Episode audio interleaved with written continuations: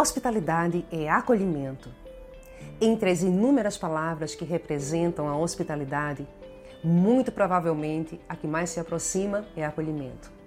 Podemos dizer até que são quase sinônimos. Acolher tem origem latina, acolligere, significando receber, reunir, cuidar, proteger.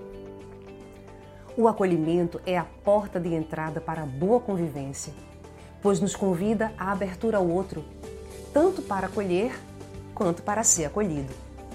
Uma boa acolhida é geralmente responsável pela criação e o fortalecimento de fortes vínculos humanos.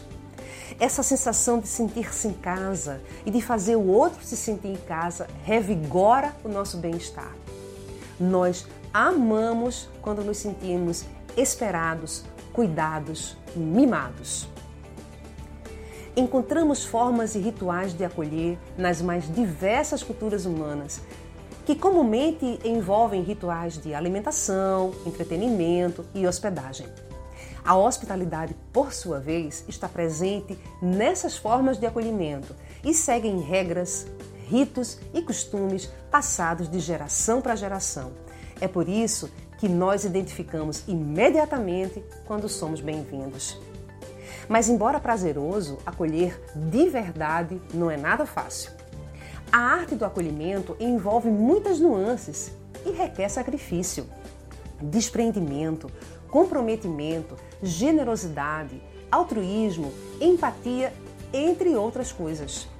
Envolve especialmente antecipar-se aos desejos e necessidades daqueles a quem acolhemos, imaginando o que de melhor poderíamos lhes oferecer ou proporcionar. Agradecidas, as pessoas acolhidas costumam retribuir das mais diversas formas.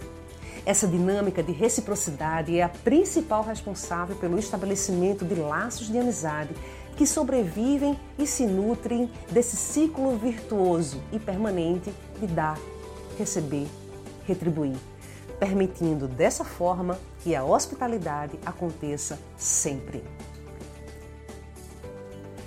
Quando se trata de acolhimento, seja ele doméstico, profissional, público ou virtual, o importante é zelar para que ele esteja presente sempre, ou seja, desde o primeiro contato até o último.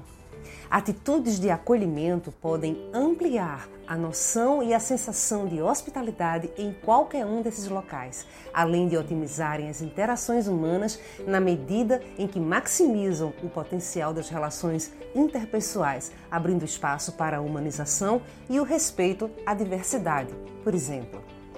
No entanto, o acolhimento não pode ser uma placa de seja bem-vindo pendurado na parede ou um sorriso amarelo ou protocolar de um recepcionista de hotel. Nem mesmo um sinta-se em casa, dito de forma morna e impessoal. Assim como a própria hospitalidade, o acolhimento precisa ser de verdade, ou seja, precisa de espontaneidade, abertura de espírito e de uma verdadeira vontade e alegria em servir. Tudo é hospitalidade.